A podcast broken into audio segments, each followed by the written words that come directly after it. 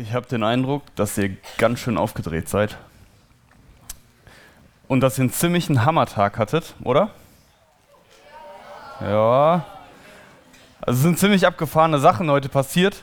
Ähm, und vielleicht seid ihr sogar auch ein bisschen irritiert. Ähm, und damit wir jetzt gemeinsam irgendwie eine gemeinsame Basis haben können, ähm, möchte ich euch bitten, einfach mal die Augen zu schließen. Alle jetzt die Augen zu. Macht mal die Augen zu, ich mach die auch zu. Und einmal tief einzuatmen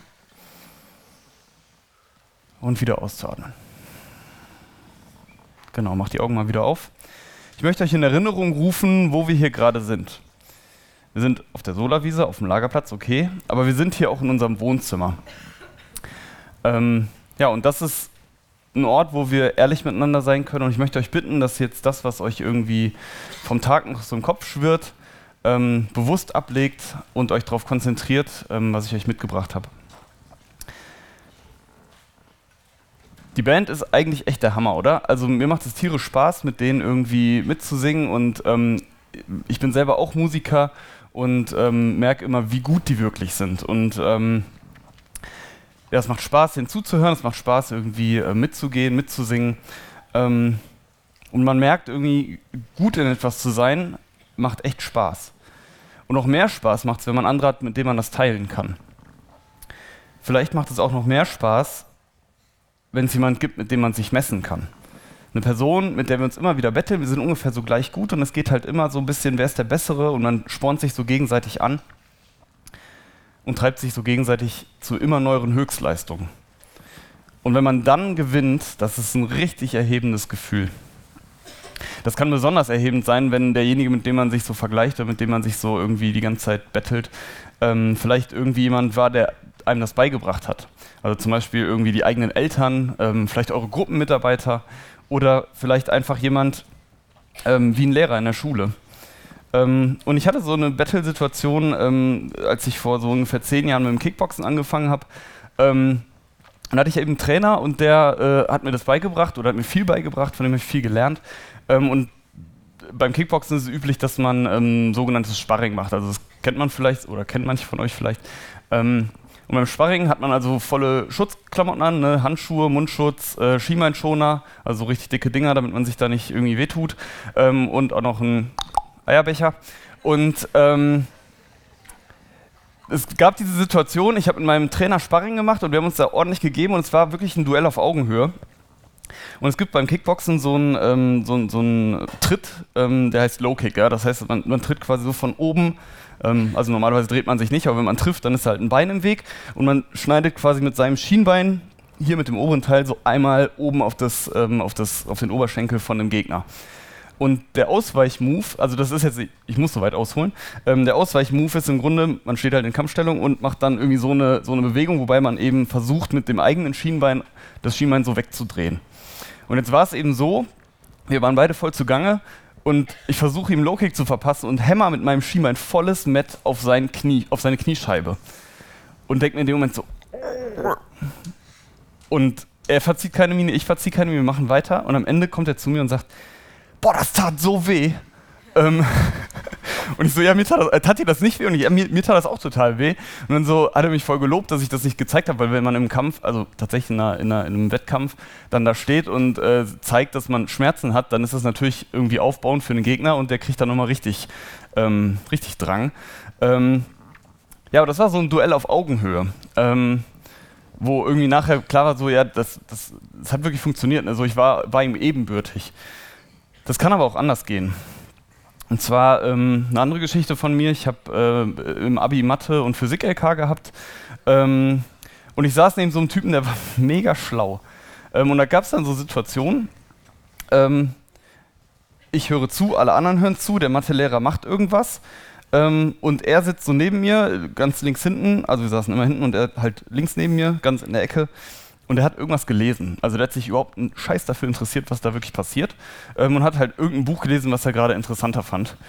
Ähm, und ich saß da halt mit meinem Blog und meinem Taschenrechner und meinen Stiften und so weiter und dann kam es manchmal zu der Situation, dass irgendwie ein, ähm, ein Problem auftauchte, wo der Mathelehrer dann auch nicht weiter wusste. Der ist da sehr offen mitgegangen, äh, mit umgegangen und ähm, wenn er das dann mitgekriegt hat, der hieß Alex, Ähm, und wenn der Alex das mitgekriegt hat, dass da irgendwie gerade was im Busch ist und irgendwie keiner so richtig weiter weiß, ähm, dann kam immer so, hast du mal einen Stift, hast du mal einen Zettel, kann ich mal deinen Taschenrechner? Dann hat er sich von mir die Sachen so gezockt und fing dann irgendwie an, so zehn Minuten irgendwie so wild rumzurechnen und zu tippen und hast du nicht gesehen? Dann zeigt er auf und sagt, ich hab's. und das Verrückte, und dann kam der, meinte der Lehrer, ja komm mal nach vorne und zeig mal und das war dann meistens richtig. Also ich kann mich an keine Situation erinnern, wo das nicht richtig war. Und darauf war ich immer ein bisschen neidisch.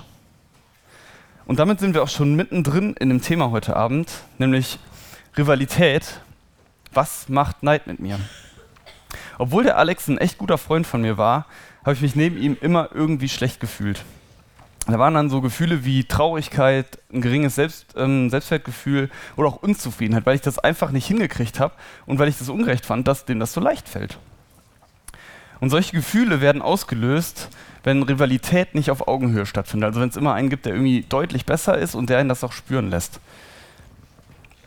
Wenn er mehr kann oder mehr weiß ähm, oder wenn er mehr hat. Ähm, und ich habe mal so ein paar Beispiele aufgelistet, was noch dazu führen kann, ähm, dass, ups, dass wir neidisch werden. Zum Beispiel gute Noten. Jemand an, ne, war bei mir so, Alex hatte einfach bessere Noten als ich. Der hat dann ist dann mit dem Abi von 1,2 oder so rausgegangen, ohne sich wirklich anzustrengen. Ich sage euch nicht, was ich finde. Doch, sage ich, 3,3 hatte ich. War nicht gut. Ähm, danke, danke. Was anderes, worauf man neidisch sein kann, ist gutes Aussehen. Vielleicht ist da jemand, der einfach irgendwie extrem hübsch oder einfach schön oder ja, einfach irgendwie kann dann bei den Typen vielleicht eher jemand, der irgendwie stabil aussieht. Ähm, aber ihr seid auch hübsch, keine, äh, keine Angst. Was anderes könnte sein Reichtum. Ja, jemand hat einfach einen Haufen Kohle und schmeißt damit auch so um sich, lässt, lässt das raushängen und ihr merkt so, boah, ich habe das nicht so. Ähm, oder jemand hat mehr Freunde oder coolere Freunde. Ähm, vielleicht noch eine andere Idee, jemand hat überhaupt einen Freund oder eine Freundin, einen Partner und vielleicht denkst du so, boah, ich hätte auch gerne jemanden. Oder vielleicht ist es sogar noch schlimmer und jemand hat einen Freund oder eine Freundin und du denkst, oh, ich hätte gerne seinen Freund oder seine Freundin. Und Eifersucht ist wirklich sehr eng mit diesem Neid verwandt. Man kann auch neidisch sein auf das Glück, was jemand hat. Der hat einfach, irgendwer hat ein glückliches Händchen, es gelingt einfach alles, was er tut. Oder vielleicht auf coole Eltern, die einfach alles erlauben. Ähm, auf Leute, die Einfluss und Macht haben. Oder auf Beliebtheit. Neid entsteht, wenn ich merke, der andere hat etwas, was ich auch gerne hätte und ich finde es ungerecht, dass er das hat und ich nicht. Was macht dieser Neid dann mit uns? Um das zu verdeutlichen, habe ich einen ähm, Comic mitgebracht, den habt ihr gerade schon gespoilert gesehen. Ähm, Asterix und Obelix, kennt ihr? Ja, okay. Ähm, das gallische Dorf der Unbeugsamen, ja, die nicht aufhören, den römischen Eindringlingen Widerstand zu leisten. Ähm, und die Römer denken sich immer wieder irgendeinen neuen Quatsch aus, um die irgendwie dran zu kriegen. Und ähm, ich habe das hier aus einem Comic raus ähm, ich hoffe, man kann das halbwegs erkennen. Hier äh, ist der Cäsar, ne? Und der kommt dann hier gerade in so, ein, ja, so, eine Art Gelage rein und hat hier so einen, so einen kleinen P äh, Giftpilz irgendwie dabei. Ähm, und es scheint so, als wäre das irgendwie so die Lösung für die Probleme und ähm, sein Sohnemann Brutus oder sein Stiefsohnemann Brutus ne, mit der Weinpulle in der Hand, ist das da die Lösung all unserer Probleme? So schrecklich sieht er doch gar nicht aus und der hier daneben sieht auch ordentlich voll aus. Ähm, ups und dann, ich hoffe, man sieht es, ähm, wird die Sprechblase so ein bisschen grün. Und äh, hier dieser Dicke sagt, ja, ja, schon gut, wenn die Idee nicht von Brutus kommt, ist Brutus eifersüchtig. Und dann rastet er komplett aus. Eifersüchtig ich? Vielleicht bin ich, vielleicht bin ich eifersüchtig, aber ich habe Cäsar nicht verraten, mich nicht in den Dienst seines Feindes Pompeius gestellt. Schnell eskaliert. Der daneben eskaliert auch. Ähm, und er rastet dann auch komplett aus, äh, irgendwie so nach dem Motto, der hat sich doch in den Feind, Feindesdienst gestellt, ich habe den niemals verraten. Ähm, und schon ist irgendwie so eine halbe Schlägerei im Gange. Ähm, und er hat hier schon die, äh, die Pulle andersrum in der Hand. Neid ist wie so ein Gift. Je länger wir uns diesem Gift aussetzen, desto mehr Macht gewinnt Neid über uns dann geht es plötzlich nicht mehr darum, was Neid mit uns macht, sondern darum, dass Neid Macht über uns hat. Die Bibel berichtet auch schon darüber, ganz am Anfang, ähm, im ersten Teil der Bibel, in 1. Mose 4. Und ich möchte das einfach mal vorlesen. Und Adam erkannte, hier steht jetzt eine Fußnote, im Hebräischen wird erkennen zuweilen auch für den Beischlaf verwendet. Also, ne? Also er erkannte seine Frau Eva und sie wurde schwanger und gebar den Kain. Und sie sprach, ich habe einen Mann erworben mit der Hilfe des Herrn. Das ist die Bedeutung von dem Namen. Und weiter gebar sie seinen Bruder Abel. Und Abel wurde ein Schafhirte, Kain aber ein Ackerbauer. Und es geschah nach einer geraumen Zeit, dass Kain dem Herrn ein Opfer darbrachte von den Früchten des Erdbodens. Ich fasse das nochmal zusammen. Also, Kain und Abel waren die Söhne von Adam und Eva. Kain war der Ältere, Abel der Jüngere. Kain ist Bauer geworden, Abel Hirte. Und jetzt hatte Kain scheinbar die Idee, Gott irgendwie was von dem, was er so kriegt, ähm, als Ernte zu opfern. Und ich lese mal weiter. Und es geschah nach geraumer Zeit, dass Kain dem Herrn ein Opfer darbrachte, von den Früchten des Erdbodens. Und auch Abel brachte ein Opfer dar von den Erstlingen seiner Schafe und von ihrem Fett. Und der Herr sah Abel und sein Opfer an, aber Kain und sein Opfer sah er nicht an. Das ist doch irgendwie ungerecht, oder?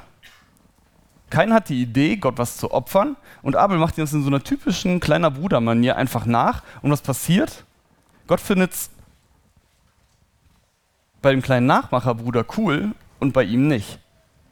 Ich weiß nicht, wie es dir dabei geht, aber ich kann nachempfinden, dass Kain da irgendwie ziemlich pissig war und sich ungerecht gefühlt hat. Wir lesen mal weiter. Da wurde Kain sehr wütend und sein Angesicht senkte sich. Ihr merkt jetzt, dass das Licht grün ist. Ne? Das ist immer so ein, wenn es Licht grün wird während dieser Predigt, dann ist das immer so ein Zeichen dafür, dass Neid, wie diese, wie diese grünen Sprechblasen, ähm, irgendwie im Spiel ist. Der war neidisch bis über beide Ohren, der Junge. Und ehrlich gesagt, ich kann das auch wirklich gut nachempfinden. Also ich wäre da wahrscheinlich nicht weniger neidisch gewesen. Ähm, und interessant finde ich, dass die Wörter, die hier gebraucht werden, also für sehr wütend und sein Angesicht senkte sich, ähm, in der Originalsprache auch übersetzt werden können mit Diebstahl und Lügen. Das zeigt irgendwie, wie vergiftet keiner an diesem Zeitpunkt schon war. Und seine Sprechblase wäre richtig kotzgrün gewesen. Wir gehen mal weiter. Und der Herr sprach zu Kain, warum bist du so wütend und warum senkt sich dein Angesicht? Ist es nicht so, wenn du Gutes tust, darfst du dein Haupt erheben. Wenn du aber nicht Gutes tust, so lauert die Sünde vor der Tür und ihr Verlangen ist auf dich gerichtet. Du aber sollst über sie herrschen.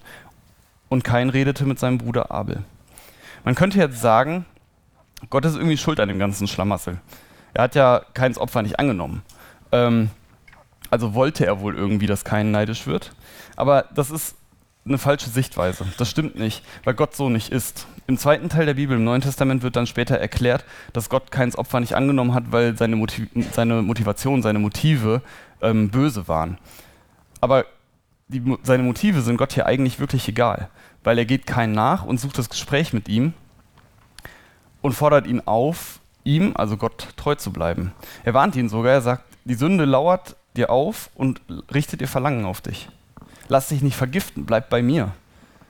Aber da reagiert kein nicht drauf, sondern er spricht einfach mit seinem Bruder. Und es geschah, als sie auf dem Feld waren, da erhob sich kein gegen seinen Bruder Abel und schlug ihn tot. Ja, boah, krass, ne? Was Neid so mit einem machen kann. Am Ende dieser Story steht einfach ein Mord. Heftig, oder?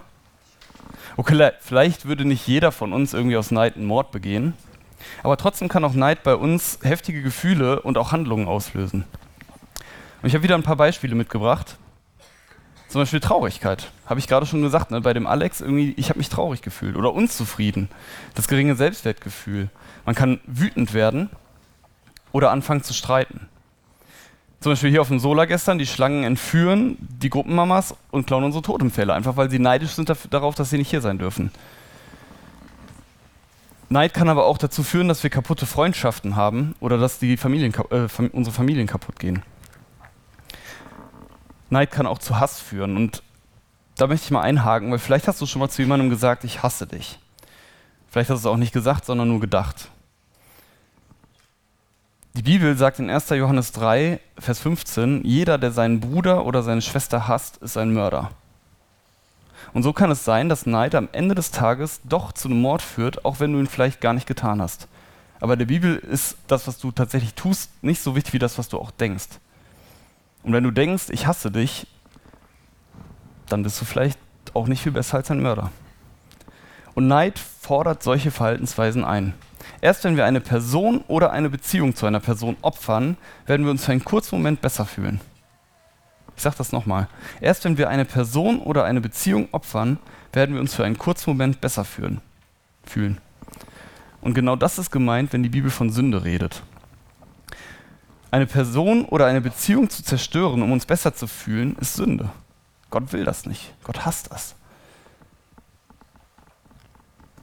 Und wenn wir sündigen, dann können wir Gott auch nicht gefallen. Lukas hat am ersten Tag oder am ersten Abend, wo wir zusammensaßen, gesagt, Gott möchte unsere Heimat sein. Das geht da nicht. Oder Benny hat am zweiten Tag erklärt, wie Gott sich um unsere Freundschaften kümmern kann. Das geht dann auch nicht mehr. Und gestern haben wir von Viktor gehört, wie, Krisenzeitigen, äh, wie wir Krisenzeiten bewältigen können, wenn wir unser innerstes Kind bei Gott haben. Und auch das geht dann nicht. Weil alles, was er uns geben könnte, von unserem Neid vergiftet und zerstört wird. Wir haben das heute auch als Indianer erlebt. Wir sind als Rivalen da hinten auf diese Wiese gezogen ähm, und dieser Wettbewerb verlief zunächst auf Augenhöhe. Ja? Es war irgendwie ein, ein, Kampf, irgendwie alle, alle hatten Bock und man hat das gemerkt. Ähm, aber dann beim Seilziehen habt ihr gemerkt, das eskaliert schon so ein bisschen. Ne? Da kam schon so der erste Neid auf, weil da irgendwie plötzlich, als es hieß, die Gruppenmamas dürfen den Fadis helfen, äh, irgendwie noch ein paar Leute mehr von der einen Gruppe gerannt sind. Und dann dachten die anderen Gruppen, ey, das ist voll unfair, dann renne ich auch noch damit. Und plötzlich waren alle da und haben an diesem Seil gezogen. Und beim letzten Spiel, bei, bei dieser äh, Bridge Bulldog-Variante, ist das dann komplett eskaliert und wir haben diesen ähm, Stab der Ahnen zerstört. Und als Folge dessen haben wir den Fluch Manitus auf uns gezogen. Die Auswirkungen haben wir dann heute ähm, ordentlich gespürt. Komische Nudeln und was weiß ich noch alles, irgendwie eine Matschschlacht im Essenszelt.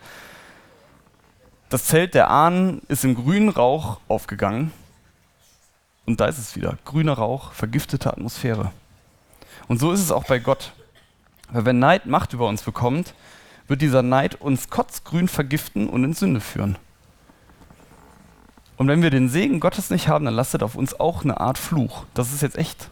Das ist real. Und dieser Fluch, das ist jetzt nicht irgendwie so, keine Ahnung, komische Kotze essen müssen, sondern dieser Fluch ist der Tod. Und das ist Tod, der vielleicht in euren Freundschaften passiert, weil ihr neidisch seid, oder in euren Familien, weil da irgendwie Neid aufkommt, aber vielleicht auch ganz real, in Form von Hass oder Mord. Und am Ende dann auch für uns persönlich, weil die Beziehung zu Gott auch sterben wird. Und das will keiner. Also ich zumindest will das nicht und ich kann mir auch nicht vorstellen, dass einer von euch da wirklich Bock drauf hat. Also muss es uns irgendwie gelingen, die Macht des Neides zu brechen. Aber wie? Wie kann, das, wie kann man das hinkriegen? Wenn wir jetzt nochmal in den Text ähm, von Kain und Abel irgendwie reingucken, ähm, dann sehen wir, dass Gott in der Begegnung mit Kain sagt, du sollst über die Sünde herrschen. Das ist eigentlich eine ziemlich nice Vorstellung, finde ich. So, die Sünde hat keine Macht über mich, sondern ich über sie. Aber wie kann das gelingen? Und ich möchte ein bisschen weiter ausholen mit euch und mal in ähm, den neuen Teil der Bibel gucken, also ins Neue Testament, ähm, denn auch die Jünger von Jesus kannten Neid. Das wird unter anderem in Matthäus 18, äh, Markus 9, Lukas 9 beschrieben und ähm, damit wir jetzt nicht alle Texte parallel lesen müssen, ähm, erzähle ich euch einfach in eigenen Worten, wie ich mir vorstelle, dass das ungefähr abgelaufen ist. Also die Jünger waren eine Zeit lang mit Jesus unterwegs gewesen, haben richtig krasse Dinge erlebt, jede Menge Wunder und so weiter, bla bla bla. Mm. Und als diese Zeit zu Ende geht, ähm, schleicht sich irgendwie so ein Gedanke bei ihnen ein, wer von uns, es waren ja zwölf Jungs, wer von uns Jungs ist wohl der größte von allen? Und das ist wieder so eine Situation. Irgendwie, eigentlich ist alles cool, aber die Atmosphäre wird irgendwie so ein bisschen grün. Und auf dem Weg nach Hause bricht dann ein Streit aus. Jesus hört das teilweise, manches wird er auch einfach so gewusst haben, ähm, aber er lässt den Streit laufen lässt und mischt sich da nicht so recht ein. Und später, als sie dann zu Hause angekommen sind und wieder zusammensitzen und so ein bisschen es so scheint, als wäre da Gras über die Sache gewachsen, ähm, bringt er das ganze Thema nochmal auf den Punkt, auf den Tisch. Und fragt, sag mal, wo habt ihr da über, überhaupt die ganze Zeit drüber so sich diskutiert? Und das setzt betretenes Schweigen. Und dann irgendwann kriegt einer Mut und bricht dieses Schweigen und sagt, ja, wir haben uns gefragt, wer von uns wohl die Nummer eins ist. Und Jesus hätte jetzt zu einem riesen Anschiss ansetzen können. Ne? Der hätte sagen können, ey, wie hohl seid ihr eigentlich? Ich hasse Neid, kraft das doch mal. Ihr kapiert einfach gar nichts. Lasst den Scheiß. Also ich hätte das zumindest gemacht. Ähm, macht er aber nicht. Er weiß, dass den Jüngern diese Frage irgendwie wichtig ist und deswegen nimmt er ihn ernst, äh, nimmt er sie ernst und gibt ihnen eine Antwort, die sie verstehen können. Und da steht in Markus 9, Vers 35, da setzte sich Jesus, rief die zwölf zu sich und sagte zu ihnen, wenn jemand der Erste sein will, soll er der Letzte von allen sein und der Diener aller. Wir haben das als Kinder immer gesagt, ne? so wenn irgendwie beim Wettrennen verloren hattest, dann immer so die Letzten sind die Ersten, damit man sich nicht ganz so schlecht fühlt. Aber ich denke, Jesus meint damit, dass wir demütig sein sollen.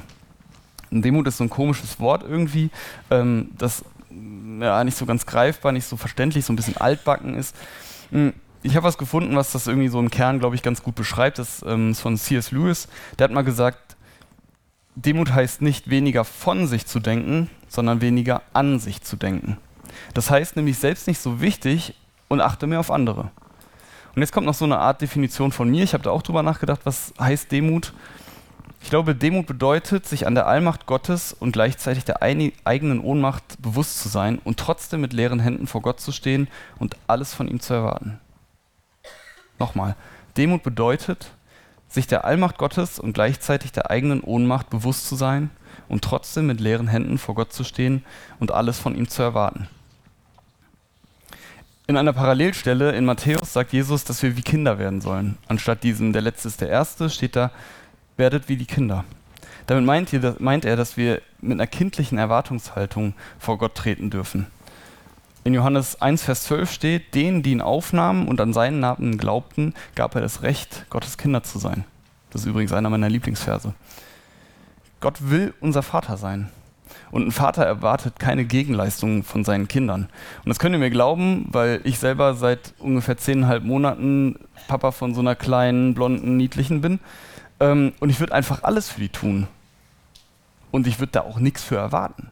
Das ist ganz natürlich. Jesus spricht diese Einladung aus und sagt, wir dürfen vor Gott wie Kinder werden. Demütig und mit einer Erwartungshaltung an Gott. Oder so wie Viktor es gestern formuliert hat, du darfst mit deinem inneren Kind zu Gott kommen. Er wartet schon auf dich. Dahinter steckt aber auch ein bisschen eine Aufforderung. Wir lesen mal weiter in Markus 9, Vers 36 und 37. Er nahm ein Kind, stellte es in ihre Mitte, schloss es in seine Arme und sagte, Wer solch ein Kind um meinen Willen, meinetwillen aufnimmt, der nimmt mich auf, und wer mich aufnimmt, der nimmt nicht mich auf, sondern den, der mich gesandt hat. Wenn wir jetzt an Kinder denken, dann denken wir häufig an so kleine Niedliche, ne, wie meine Kurze, ähm, die so ein bisschen unschuldig sind und irgendwie eigentlich nur zum Knuddeln und zum Gern haben. Aber in der Zeit, in der das ähm, gespielt hat oder in, in, der diese Situation war, ähm, gab es auch eine andere Rolle von Kindern und die war sehr viel geringer. Ähm, da kamen nämlich die Kinder in der Rangordnung erst hinter den, den, Männern, den Frauen und dann kamen halt irgendwann die Kinder und wenn es den Eltern finanziell mal schlecht ging oder lange schlecht ging, dann konnte es auch sein, dass so ein Kind einfach als Sklave verkauft werden musste. Und das Kind, was Jesus hier in die Mitte stellt, wird mit ziemlich, sicher, mit ziemlich großer Sicherheit nicht irgendwie so ein kleiner niedlicher Fratz gewesen sein, den man eigentlich nur knuddeln will, sondern irgendwie so ein verlaustes, stinkendes Bettlerkind, ähm, ja, was nicht viel mehr wert war als ein Sklave oder ein Tier. Und wenn Jesus sagt, wir sollen wie die Kinder werden, dann dachte er sicherlich an solche Kinder, an die Verachteten, an die, die keiner haben will. Und für genau die ist er da. Und wenn wir Kinder Gottes sein wollen, dann müssen wir uns mit diesen Menschen auf eine Stufe stellen. Und wenn wir das tun, dann werden diese Verachteten zu unseren Geschwistern. Und da hat Neid keinen Platz mehr. Das funktioniert nicht. Der Neid entsteht nur, wenn ich Angst habe, ich komme zu kurz. Neid entsteht nur, wenn ich der Meinung bin, mir steht mindestens das Gleiche zu wie dir. Und Neid entsteht nur, wenn ich genauso behandelt werden will wie du. Aber wie behandelt Gott uns denn überhaupt? Ich möchte nochmal einen Vers hervorheben. Er nahm ein Kind, stellte es in ihre Mitte und schloss es in seine Arme. Wenn ich demütig zu Gott komme, und mich gleichstelle mit den Verachteten dieser Erde, dann umarmt er mich.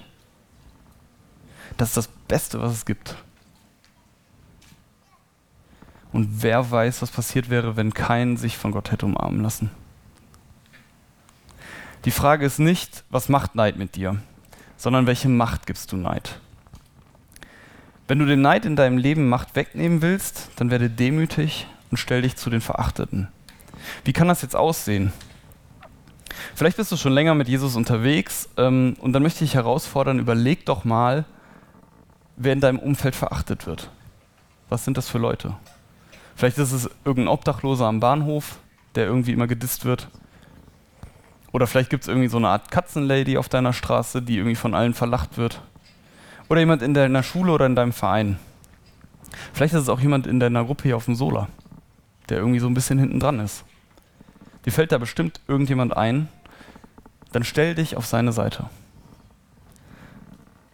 Vielleicht musst du dich aber auch einfach mal wieder von Jesus umarmen lassen. Oder heute zum allerersten Mal in deinem Leben diesen Schritt gehen und sagen, Jesus, ich bin auch nicht viel mehr als so einer. Bitte umarm mich. Dann renn einfach in seine Arme. Wir haben das gerade gesungen, dass seine Arme offen stehen. Einfach als kleines Kind. Du darfst auch einfach weinen. Wenn ich als kleiner Junge, also mit meinem inneren kleinen Jungen zu Jesus laufe, dann weine ich ziemlich häufig. Jesus hört dir zu. Du kannst direkt mit ihm reden. Er freut sich auf dich und er wartet schon. Worauf wartest du? Demut vertreibt deinen Neid. Lass dich von Gott umarmen.